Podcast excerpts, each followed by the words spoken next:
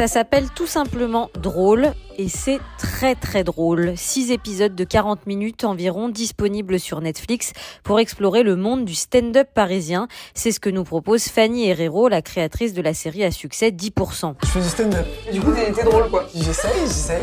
Pour cette nouvelle création de la showrunneuse, nous sortons de l'entre-soi des célébrités germano-pratines pour découvrir un monde bien plus accessible, les comédie clubs qui fleurissent dans la capitale. À commencer par le lieu fictif du drôle, une sorte de café-théâtre familial géré par Corinne et Bling, son frère de 30 ans, ancien humoriste à succès, qui peine à retrouver les succès de sa vingtaine pas compris comment ça s'était passé. Un jour, je me suis réveillé, vous étiez tous meilleurs que moi. Car Drôle est avant tout une série de personnages. Outre Bling, dont la destinée ressemble à celle des écrivains qui se heurtent à une page blanche pendant un peu trop longtemps, Drôle évoque trois autres cas d'école d'humoristes en devenir.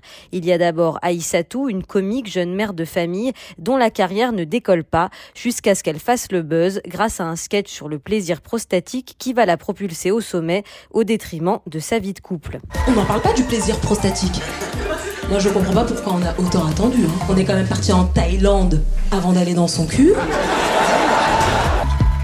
Votre mec, il en pense quoi? Tu m'as sacrifié sur l'hôtel de ta petite célébrité là. On rencontre également Apolline, une jeune femme BCBG qui n'ose pas dire à sa mère qu'elle veut arrêter l'histoire de l'art pour raconter ses expériences sexuelles de petite fille sur scène. Après, je me dis que j'aimerais essayer autre chose. Tu veux faire du stand-up? Je sais plus qui tu es moi, faire rire les gens, c'est un truc extraordinaire. Et enfin, Nézir, le rôle coup de cœur de cette série, un jeune homme sans le sou qui cumule les petits boulots pour survenir à ses besoins et à ceux de son père, et qui vient d'une petite ville de l'Essonne, Morsan-sur-Orge. Je suis pauvre. Ah, c'est pas pratique d'être pauvre. Quand je vais au distributeur, le distributeur, il me dit euh, Ah, désolé, j'ai pas de monnaie, bon courage, bonne journée.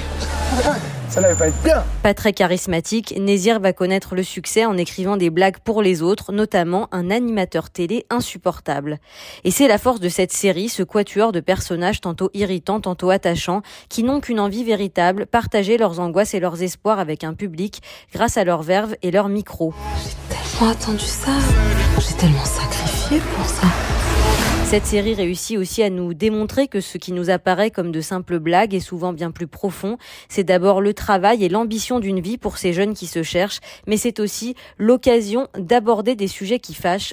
Et derrière des vocations sincères, il y a aussi beaucoup de rivalité et des histoires de gros sous.